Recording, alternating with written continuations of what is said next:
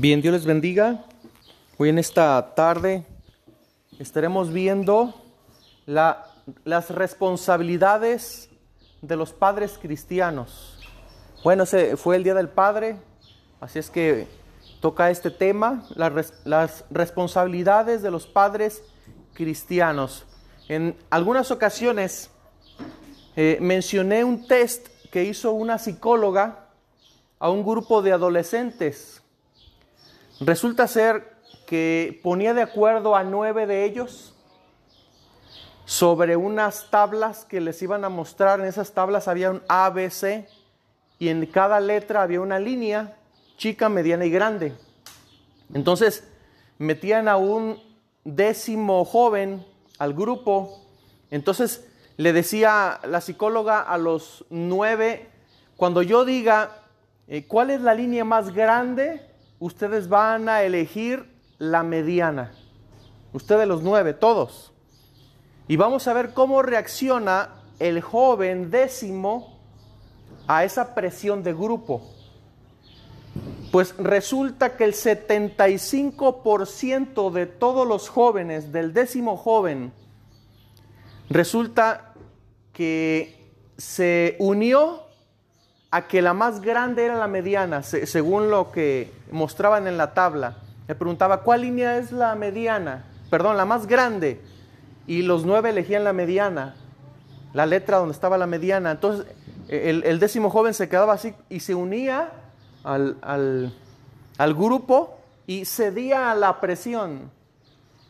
Resulta que el 75% de esos jóvenes se unió.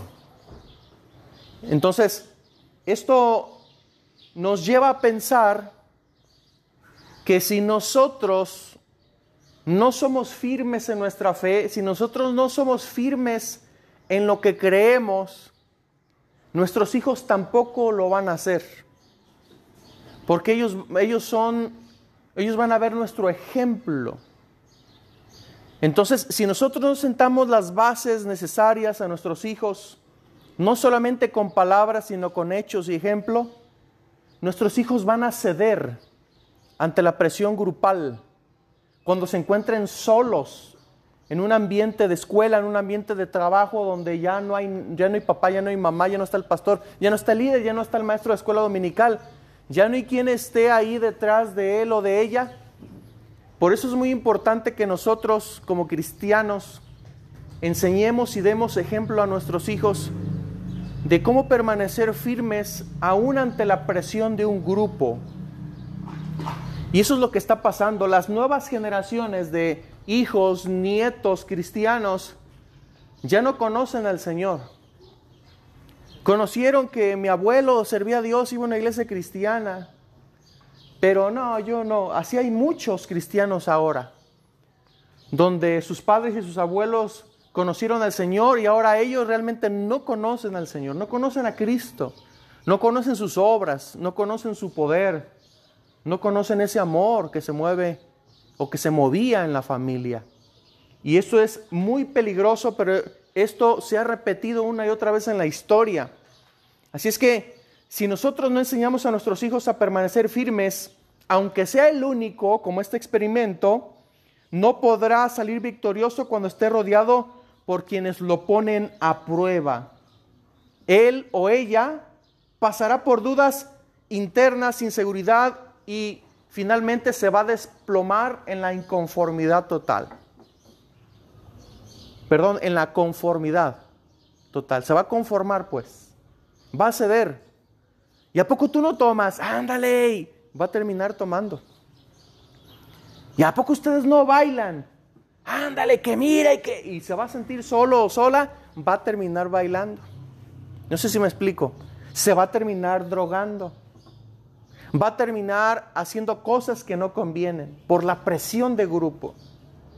Se va a tatuar todo el cuerpo o partes del cuerpo y así va a comenzar.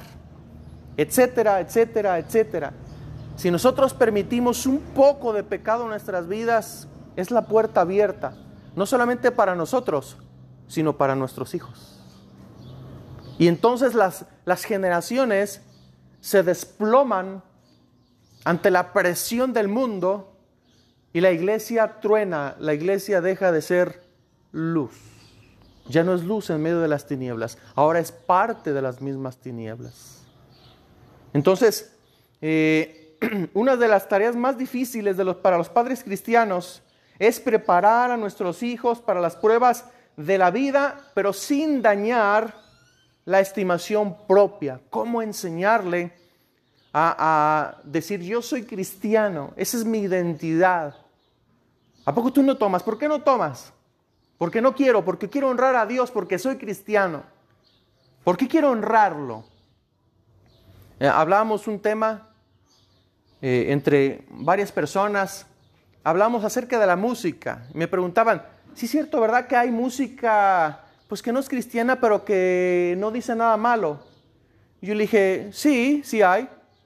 Pero continué y le dije, pero no la necesitamos. ¿O sí? Ya bastante música tenemos de gente inspirada, llena del Espíritu Santo, como para no necesitar las canciones que canta alguien que no conoce al Señor, que aunque no diga nada malo, pero en realidad no lo necesitamos. La Biblia nos enseña, todo me es permitido, pero no todo me conviene. Entonces, eh, ¿qué tiene que me eche yo un vino? ¿Qué tiene que me eche yo una cerveza? ¿Tiene algo de malo? Pues no, pero ¿qué tal si te ve alguien débil en esa área? Al rato él va a caer en pecado por verte a ti, etcétera. ¿Sí, ¿Sí, me explico? O sea, son cosas que no necesitamos, son cosas que dice la Biblia, los fuertes eh, no necesitan de esas cosas y se abstienen de esas cosas por amor de los débiles. ¿Verdad? Ya no los necesitamos, no tenemos necesidad. Por eso tenemos que afirmar nuestra identidad como cristianos. Yo les he dicho, los homosexuales salen del closet y dicen, soy homosexual y qué. Y a mí me gusta esto y aquello. Y se afirman en lo que creen, se afirman. Y, y dicen ellos, y me vale. Y los cristianos todavía están ahí recluidos en el closet, no salen a decir, soy cristiano y tengo mi bandera de Cristo. Así como ellos tienen su bandera de muchos colores, nosotros tenemos la bandera de Cristo y podemos decir, soy cristiano y yo he decidido servir a Cristo y he decidido vivir de esta manera. Pero si nosotros no tomamos esa determinación, nuestros hijos no lo van a hacer.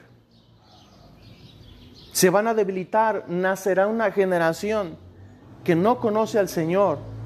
Ahora, ¿cuál, ¿cuáles son esas presiones de grupo? ¿Cuáles son esas presiones del mundo? que están afectando a nuestras familias cristianas, a la iglesia en general. Bueno, número uno, el materialismo, la primer presión, el dinero.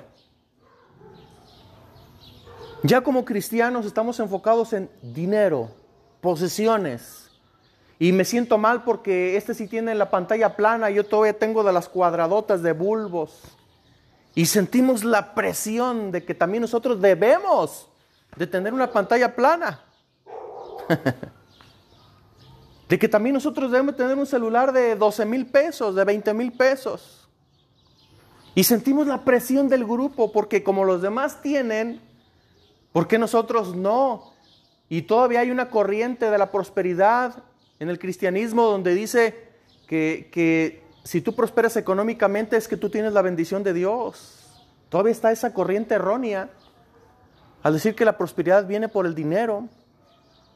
La prosperidad es una prosperidad espiritual, es del alma, es una paz, es una tranquilidad. Es una paz con Dios, es un gozo interno. Esa es la prosperidad de Dios. Independientemente de lo que está a mi alrededor. Porque si no, entonces lo que me hace sentir bien son las cosas materiales y si no las tengo, soy infeliz. Esas son las presiones de grupo. Si mi hija me ve a mí como padre, que estoy enfocado solamente en lo material, ¿qué, van a hacer ellas cuando crezcan? Van a hacer lo mismo y todavía lo van a acrecentar más. Porque normalmente los hijos acrecientan lo que son sus padres, lo, todavía lo sobrepasan, porque es una enseñanza que reciben por vista, la absorben por experiencia, por convivencia. Entonces la primera presión que tenemos es el materialismo. ¿verdad? Este, Todavía nosotros ya tenemos algunos años con un mueble que está quebrado, ¿verdad? Y, ahí está el hueco. y, a veces me, acuesto, me acuesto y me quedo todo chueco, ¿verdad? Porque ahí se encaja ahí un pedazo de, la columna o de las costillas y, y, si me siento, me siento así como de lado, una pompa arriba y la otra pompa abajo. y así no lo, podemos, no lo hemos podido ni arreglar ni comprar otro. Bueno, ¿qué tiene, verdad? Mi felicidad no depende del mueble chueco, ni de mi mano chueca tampoco, ni de mis pies planos, ni de mi espalda bífida. No. Nuestra felicidad, nuestra paz, depende de Dios, pero la presión es, mucha. La, la presión es tan demandante y que no solamente es el materialismo, los lujos, el querer tener, sino que también viene otro más que es la popularidad. Ahora con las redes sociales todo mundo quiere ser popular. Y las selfies están al por mayor. Y publican todo lo que hacen, hasta cuando van al baño publican. Y dicen dónde van y que ya me fui para acá y ya me fui para acá y estuve haciendo esto. ¿Y sabes qué? Te van siguiendo. Todo, todo lo que tú haces te van siguiendo en una de esas aguas. Cuídate porque algo te puede acontecer. Estás publicando todo lo que haces. Porque queremos ser populares. El TikTok se hizo tan famoso. Y los bailecitos esos. Hasta los cristianos ya sacaron bailes también. Quieren ser famosos. Todo el mundo quiere ser famoso. Todo el mundo quiere tener seguidores. Todo el mundo quiere tener likes. Todo el mundo. Es tanta la presión. Ya el sistema ya se hizo así que es imposible, hermano, ya no entrar en ese sistema. Es imposible. Y ya todo mundo quiere ser popular. Todo mundo quiere sus... ¿Cuántos seguidores tiene? ¿Cinco mil? Oh, yo tengo un millón. y así, ¿verdad? Y nos comparamos con cuántos seguidores tenemos. Jesús nada más tenía doce y no se preocupaba. Y convivía más con tres de esos doce. Los demás eran unas multitudes, ¿verdad? Pero cuando Jesús les habló fuerte, dice que muchos lo dejaron, lo abandonaron, porque subió el nivel. Y muchos lo dejaron porque habló fuerte. Dijo, Pedro, ¿quieres irte tú también? Sí, dale. Y dijo, no, Señor, ¿a dónde voy? ¿Para dónde? Solamente tú tienes palabras de vida eterna y prefiero estar aquí. prefiero escuchar tu voz. Entonces, no solamente es el dinero, el materialismo, no solamente es la fama, es la popularidad, el anhelo de ser conocido, de ser alguien a los ojos de los demás, de llamar la atención. ¿A cuántos de nosotros no nos gusta llamar la atención o nos gusta llamar la atención? Sí, a muchos de nosotros sí nos gusta llamar la atención. Que nos vean. Eh, si son mujeres, que la vean en su físico si son hombres, pues con la labia posiblemente, por lo bien que habla, lo bien que se expresa, que se gana, eh, le llaman carisma, tiene carisma para ganarse a la gente. Esa es la popularidad, la fama, el dinero. No solamente el dinero, la fama, sino también el poder, el tener el control sobre los demás, el querer manipular a los demás. Es una presión tan grande. Es que yo quiero tener el control y no se diga en el matrimonio, en la familia, los hijos contra los padres, los padres contra los hijos, el esposo contra la esposa, la esposa contra el esposo, y todo el mundo quiere tener el control, el poder. Los problemas matrimoniales no es otra cosa más que la lucha de poderes. A ver quién gana. Aquí mi chicharrón truena y también mi opinión vale. No nada más la tuya. Y empieza la lucha y, y las y los conflictos, porque se quiere manipular, porque se quiere maniobrar a otros para que hagan algo a beneficio personal, porque somos egoístas por naturaleza. Es que la presión es muy fuerte. El mundo y su corriente va demasiado rápida. Es muy, muy fuerte la corriente que se arrastra a muchos. Arrastra. Y el cristiano nada contra la corriente, nada contra esos ríos potentes. Y por último, que yo le he llamado el dragón de cuatro cabezas. El dragón de cuatro cabezas. El dinero, la fama, el poder y el placer. ¿Qué es el placer y la satisfacción de los deseos sensuales? Si te sientes bien, hazlo. Si te sientes bien, hazlo. Incluso hay un eslogan, el de la Nike, ¿no? Que dice Just do it. ¿Qué significa? Solo hazlo. Solo hazlo. Eso significa. Solo hazlo. ¿Quieres hacer algo? Hazlo. No te limites. No te prives de ese deseo. Ve cómo está el mundo. Es que a este mundo venimos a gozar, a beber, a tomar, a gozar, etcétera, ¿no? Y hay muchos dichos que se dicen en el mundo. Y hermano, ¿de veras a eso venimos nada más? Es cierto que Dios nos ha dado cosas para disfrutar, el sol, la luna, las estrellas, el oxígeno, eh, la lluvia, el alimento, es verdad, son cosas necesarias para nosotros, pero esta gente habla de placeres. No habla de las cosas necesarias, habla de las cosas que son de placer. El viajar, el tener, bla, bla, bla. El disfrutar.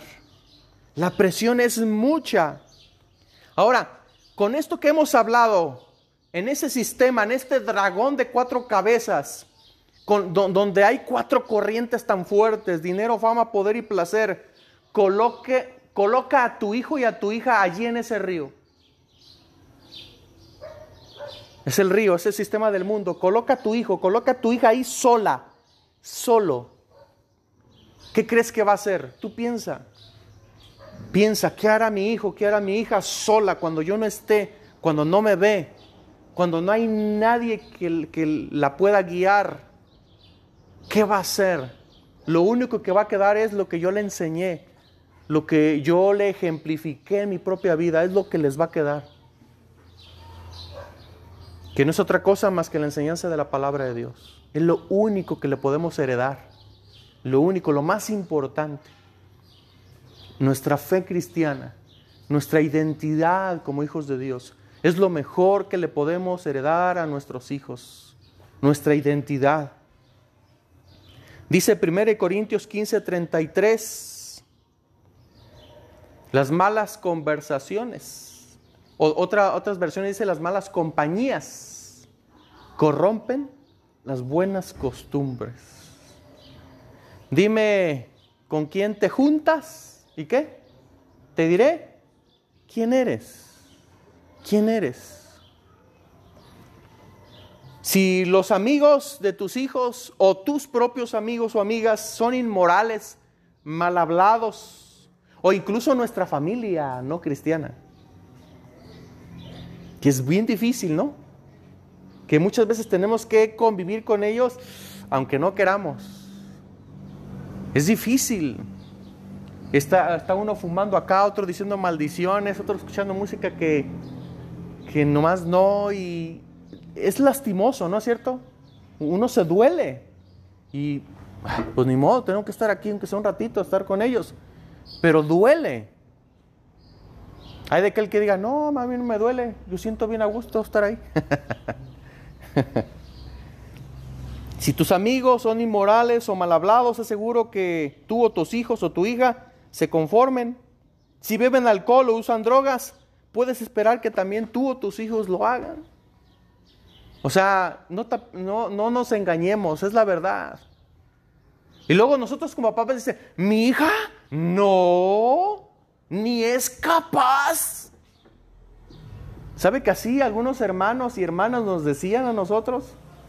No, hombre, mi hija es incapaz de hacer esas cosas. Y su hija drogándose, tomando, teniendo relaciones sexuales con su novio, viviendo de esa manera. Y nosotros les hablamos, cuiden a sus hijos, cuiden a sus hijas. No, mi hija es incapaz.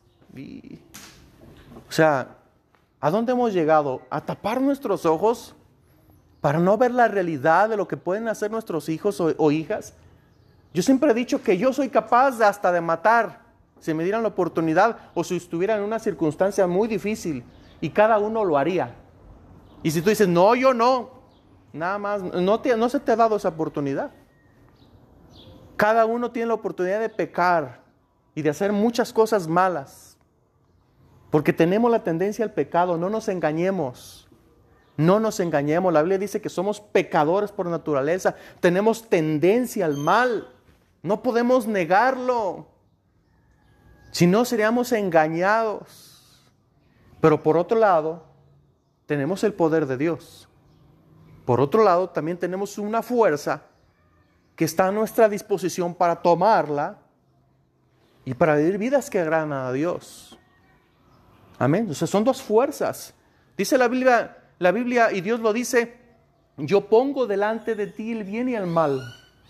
Yo pongo delante de ti el camino bueno y el camino, y el camino malo. Escoge tú pues y decide qué vas a hacer. Pero yo pongo delante de ti ambos caminos. Yo pongo delante de ti Ah, hay quien llega a decir, o, otra vez lo hemos pensado, ay Señor, tú que eres Dios, ¿por qué no me quitas la tentación? ¿Por qué siempre me permites que yo sea tentado? Siempre vamos a ser tentados, toda la vida. Desengáñate. Todo el tiempo vamos a ser tentados. ¿Con qué? Con el dinero, con la fama, con el poder, con el placer todo el tiempo de nuestra existencia en esta tierra. Todo el tiempo. No podemos evitarlo. No se puede evitar la tentación.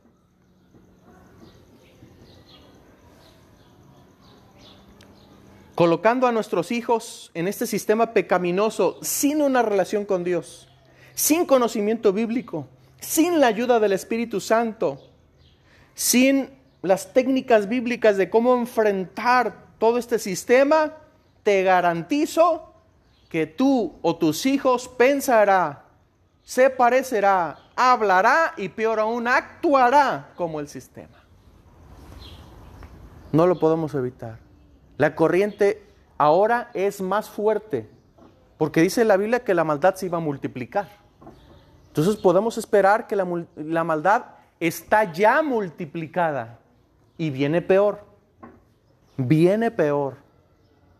Así es que el sistema se está volviendo peor, se está volviendo más fuerte contra los cristianos. Este sistema ya es global, es mundial y, nos tienen en la mira, nos quieren acabar, están contra la familia, están contra todo principio bíblico y cristiano. Este sistema mundial está contra nosotros y se va a volver peor. ¿Dónde vamos a colocar a nuestros hijos? ¿Se van a poder sostener? Solamente que tú te sostengas. Solamente que tú permanezcas. Esa sería la clave.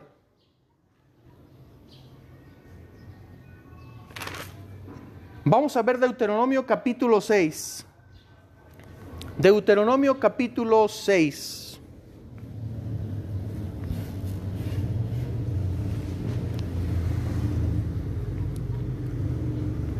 Deuteronomio capítulo 6, verso 1. Vamos a ver el consejo de Moisés para vencer.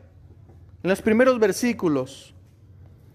Dice, estos pues son los mandamientos, estatutos y decretos que Jehová vuestro Dios mandó que les enseñase, para que los pongáis por obra en la tierra a la cual pasáis vosotros para tomarla. Es decir, los mandamientos que Dios nos dio en el desierto, son mandamientos que debemos de aprenderlos para practicarlos ahora que vamos a entrar en la tierra prometida, en la posesión que Dios nos va a dar. Son mandamientos para que no se nos olvide cómo debemos de vivir, cuál va a ser nuestra identidad y cómo debemos de actuar unos para con nosotros, cuál es nuestra fe, cuál es nuestro Dios. Sí, es lo que está diciendo Moisés. Dice, para que temas a Jehová tu Dios, esa es la clave. Los mandamientos, la, ley de Dios, eh, el Evangelio es para temer, para amar y respetar a Dios. Dice, guardando todos sus estatutos y sus mandamientos que yo te mando, tú, ¿quién más? Tú, tu hijo y tu nieto. Eh, o sea, como dando a entender, bueno, eh, lo más probable es que alcances a ver a tus nietos. A lo mejor alcances a ver a tus tataranietos, pero lo más probable es a tus nietos. Por lo menos los vas a ver. Mucha gente. Entonces dice ahí, yo te digo que temas a Jehová tu Dios, guarda sus estatutos y mandamientos, guárdalo tú, guárdalo tu hijo y guárdalo tu nieto. ¿Cuántos días? Todos los días de tu vida para que tus días sean prolongados. Oye pues, oh Israel, y cuida de ponerlos por obra, practícalos. ¿Para qué? Para que te vaya bien en la tierra que fluye leche y miel. ¿Y te qué? Te multipliques como te ha dicho Jehová, el Dios de tus padres.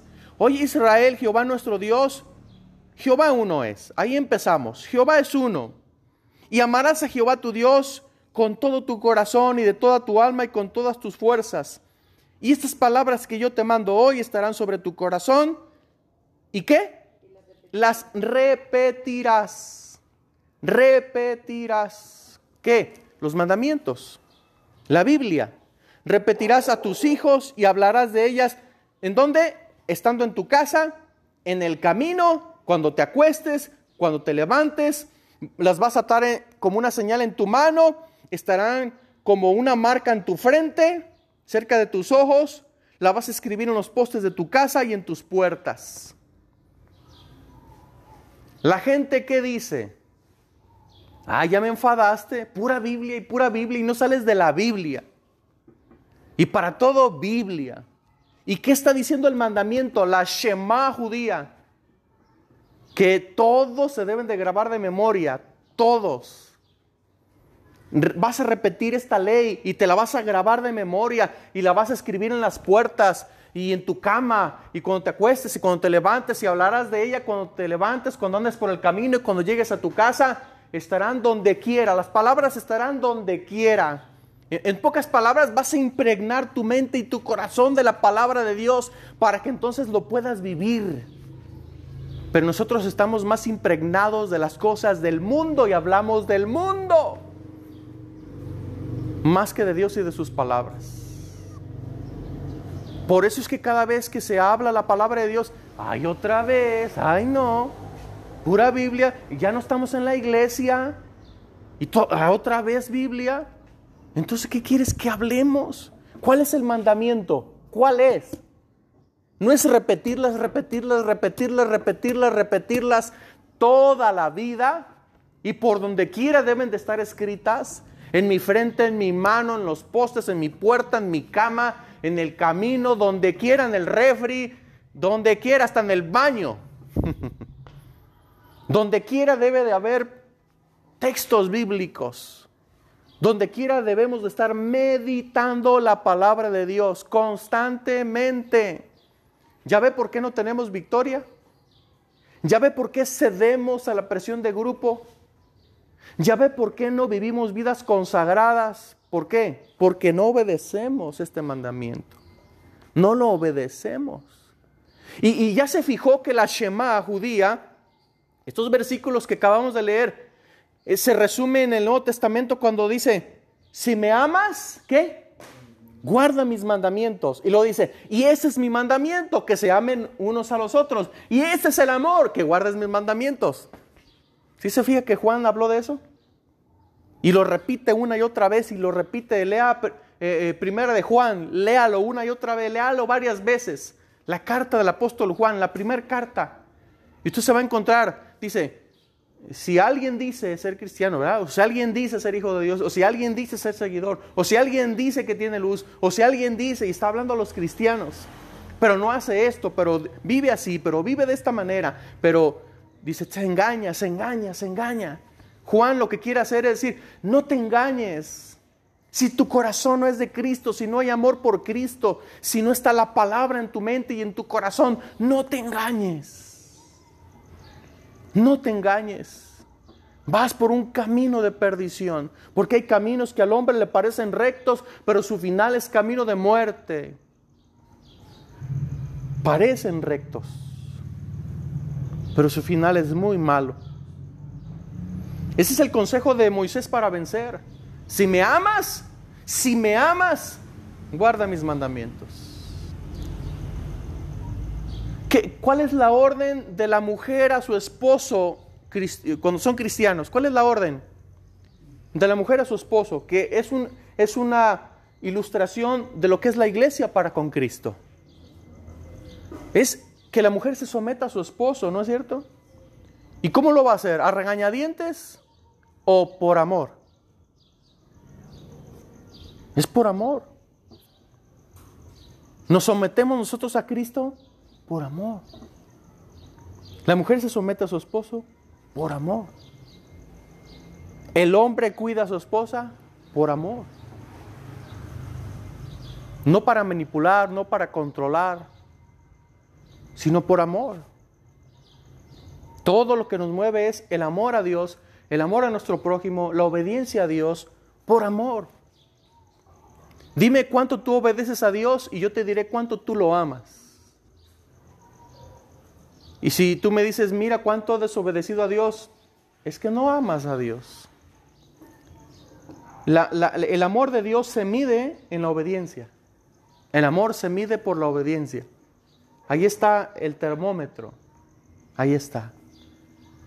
Entre más tú seas sumiso a Cristo, más amor muestras, más humildad, más disposición. Jesús dijo, yo no vine a hacer mi voluntad. ¿No? Es más, ni las palabras que yo hablo son mías, son del Padre quien me envió.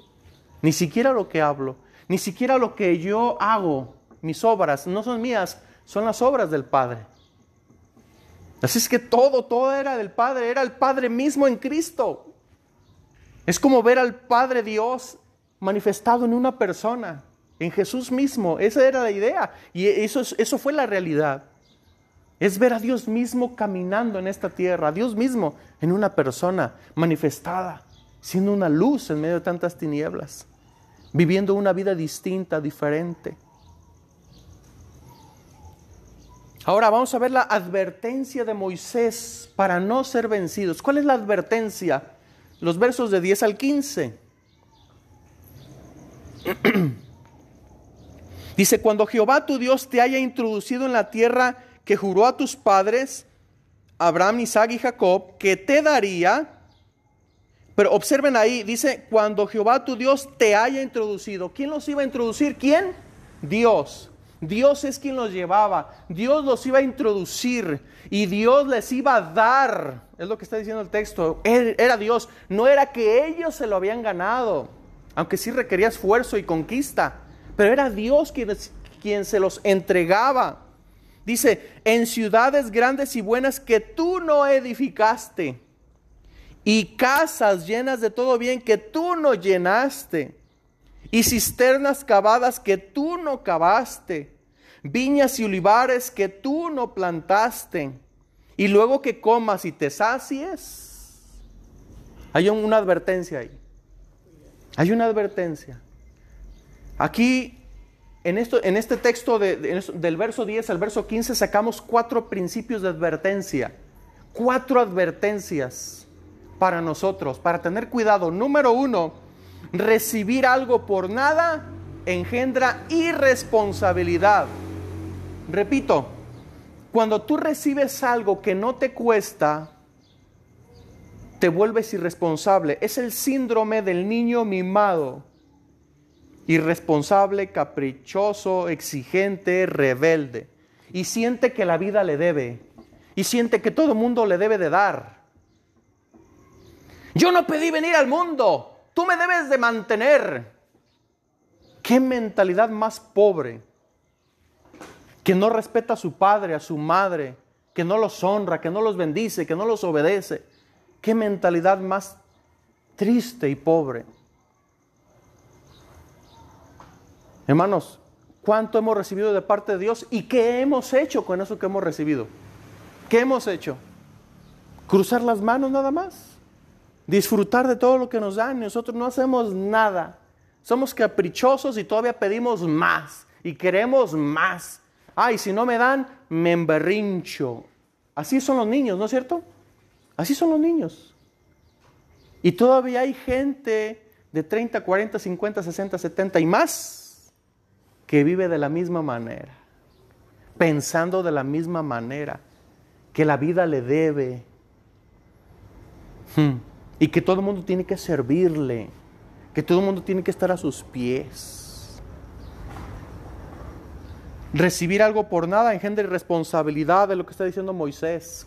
Cuídate de que cuando Jehová te introduzca ya y tú heredes cosas que tú no hiciste, a ti no te costaron, cuídate, cuídate, no sé si responsable, cuida de lo que Dios te da, cuídalo, cuídalo. Dos, la irresponsabilidad produce una actitud negligente. Sigamos leyendo en el verso 10 y 11, eh, perdón, en el verso 12. Dice, cuídate de no olvidarte de Jehová, que te sacó de la tierra de Egipto de casa de servidumbre. Es decir, cuídate de no olvidarte de Dios, quien es el que te ha dado todas esas cosas. Te ha dado salud y fuerza para que trabajes y tengas lo que tengas. Si no fuera por Él, si no fuera por tu salud que Dios te da, no podrías haber hecho lo que hiciste. Cuídate. No te olvides de Dios. Es Dios quien te ha dado todas las cosas. Honralo. Dice Moisés al pueblo de Dios. Eso le dijo, cuídate Israel, cuídate. Cuídate porque a donde vas vas a heredar una gran prosperidad. No seas irresponsable y no seas negligente. No te olvides de Dios, que es Dios quien te ha dado todas esas cosas. No te olvides de Él, no seas ingrato. ¿Vamos bien hasta ahí? Tres, la negligencia conduce a una pérdida de valores. Y el decir pérdida de valores, cambiamos a Dios por otros dioses. Sigue diciendo, verso 13, a Jehová tu Dios temerás y a Él solo servirás y por su nombre jurarás. No andaréis en pos de dioses ajenos, de los dioses de los pueblos que están en vuestros contornos. ¿Y qué pasó? ¿Qué hizo Israel? Se apartó se apartó de Dios, se olvidó de Dios y se fue detrás de otros dioses. Cuando Moisés ya le había dicho, cuídate, no te, no, o sea, cuídate de no reconocer a Dios en tu vida. No sé si responsable, reconoce que es Dios quien te ha bendecido, que te ha dado todas las cosas, no te olvides de Dios. No sé si responsable, no seas negligente, aprecia lo que Dios te ha dado. No te olvides de Él. Y no vayas detrás de otros dioses, que ese sería lo peor. Y muchas veces nosotros andamos detrás de otros dioses. Detrás del Dios del dinero, repito, del Dios de la popularidad, del Dios del placer y del poder. Vamos detrás de esos dioses. Detrás, detrás, detrás, detrás, siguiendo la corriente de este mundo, como este mundo adora a esos dioses y nosotros también ahí estamos detrás adorando a esos dioses. No podéis servir a Dios y a las riquezas. ¿No dijo el Señor Jesús eso? No puedes servir a dos señores, no puedes servir a dos amos porque con uno vas a quedar mal. Y normalmente, casi siempre quedamos mal con nuestro Dios. Casi siempre Él es el que la paga. Siempre. Así es que esta pérdida de valores comenzamos a perder nuestras normas divinas, nuestra ética y la moral. Acuérdense que el seguir otros dioses es seguir la inmoralidad de esos dioses, es seguir esa ética inmoral que ellos tienen. Así es que el seguir el placer te lleva a muchas inmoralidades, el seguir al dinero, el seguir a todos estos falsos dioses te lleva a esa pérdida de valores. Ya no ya no te identificas como cristiano. Por eso es que muchos le preguntan, si es cierto tú, pastor, que, que, tú eres cristiano evangélico y ya tienen miedo de decir que son eh, eh, cristianos evangélicos, ya tienen miedo. No, yo no me consideraría, yo soy cristiano universal y bla, bla, bla. Y meten un, un rollo de cosas. Yo siempre les he dicho, cuando me preguntan, ¿y tú qué eres o qué, en qué crees o qué? Soy cristiano evangélico, o sea, cristiano que cree en el Evangelio de Cristo, seguidor de la Biblia. Eso es lo que soy, cristiano evangélico. Es lo que yo así de manera generalizada les digo. Cristiano evangélico, seguidor de Jesús, de sus mandamientos, procuro hacerlo. me tropiezo tal vez en el camino, y, pero estamos procurando seguir a Cristo, a sus mandamientos, por amor. Eh, llevamos tres, ¿verdad?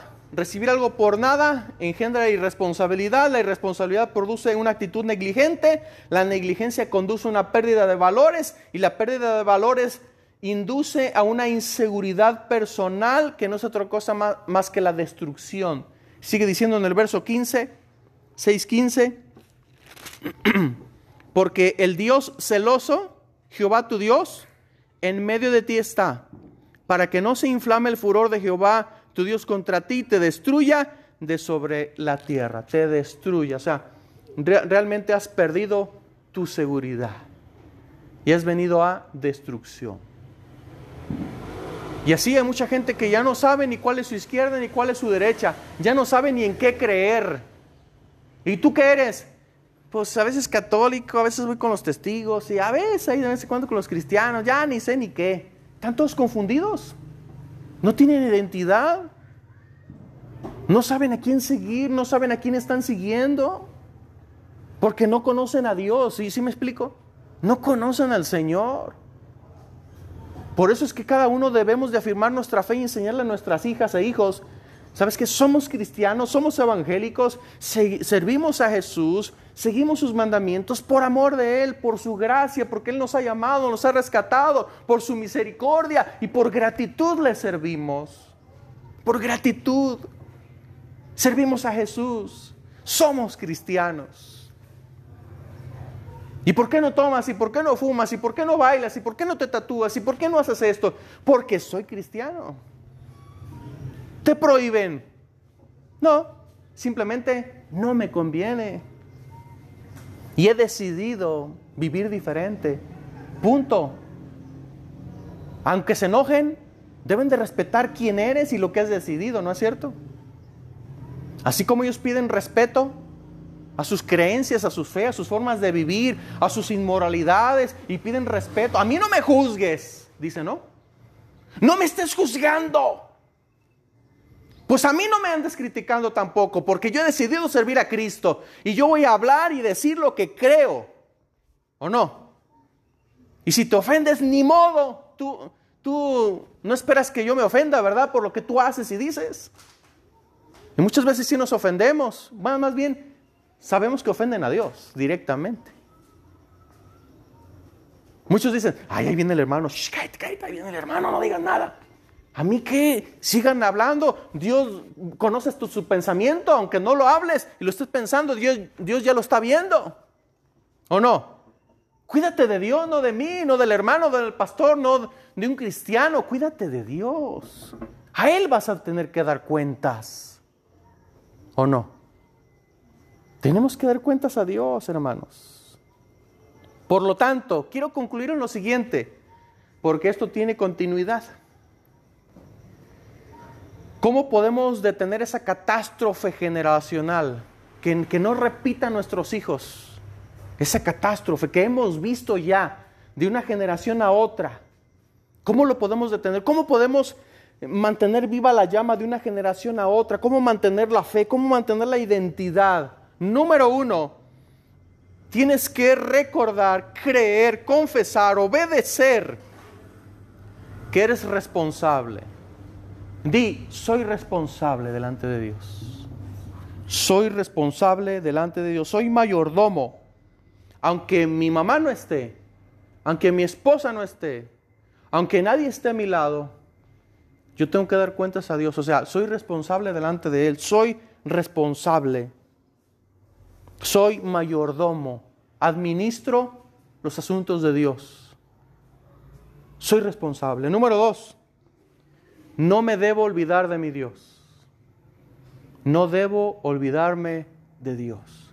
Porque es Dios quien me ha dado todo lo que tengo. Es Dios mi mayor tesoro. Es Dios mi mayor anhelo. Es Dios mi mayor amor. Es, es que a Él le debo todo. Si estamos aquí, es por Él. Es por Él, es por Él. Tres, debo de dar cuenta. Es decir, Dios me va a pedir cuentas de lo que Él puso en mis manos. Aguas. ¿Qué puso en tus manos? Comencemos con lo más básico. ¿Tu esposa o tu esposo? ¿Cómo lo estás tratando? ¿Cómo la estás tratando? Dos, puso tus hijos. Tres, te puso un trabajo. Cuatro, te puso un ministerio, un llamado. Y así podemos seguir, ¿no? La pregunta es, ¿qué estás haciendo con lo que Dios te ha dado? ¿Qué estás haciendo con los dones que Él te ha dado? Con los talentos que Él te ha dado. ¿Qué estás haciendo? O vas a ser como aquel que dijo, no, yo tengo miedo, yo mejor me siento, mejor lo escondo.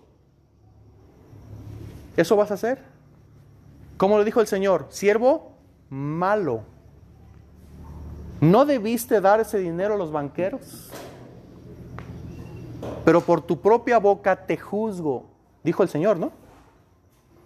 Tuviste miedo, tuviste temor, lo escondiste, no quisiste trabajar por tu propia boca te juzgo. Acuérdense que vamos a dar cuentas, hermano, de lo que Dios puso en nuestras manos. ¿Qué estás haciendo? ¿Qué vas a hacer? Y número cuatro, nosotros como cristianos recibimos nuestras normas, nuestra seguridad y nuestros valores de parte de Dios, no de mis amistades, no de mis vecinos, no de mis amigos, ni siquiera de mí mismo. Mi seguridad viene de Cristo, mi identidad viene de Cristo. Mis valores vienen de la Biblia. Mis, eh, eh, mis normas vienen del Evangelio. Allí, ahí está. Lo que yo soy, lo que yo debo de hacer, ahí está. Mi seguridad aquí está. Mi identidad aquí está en la Biblia. Lo, vuelvo, lo voy a volver a repetir. Número uno, soy responsable.